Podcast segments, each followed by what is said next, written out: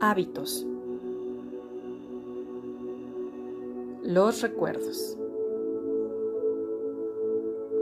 ¿Te ha sucedido alguna vez que no recuerdas lo que comiste ayer? Pero sí lo que desayunabas en la secundaria e incluso de menor edad. Nuestro cerebro se protege de los excesos de la actualidad.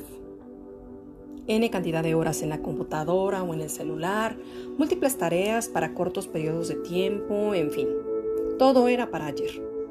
Entonces, va eliminando datos que no considera relevantes, es decir, vamos generando menos recuerdos para poder atender las multitareas que ahora el ritmo de vida nos ha impuesto.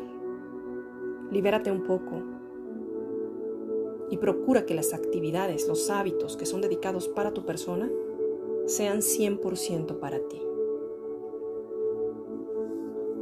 Yo soy tu amiga Annie Girón.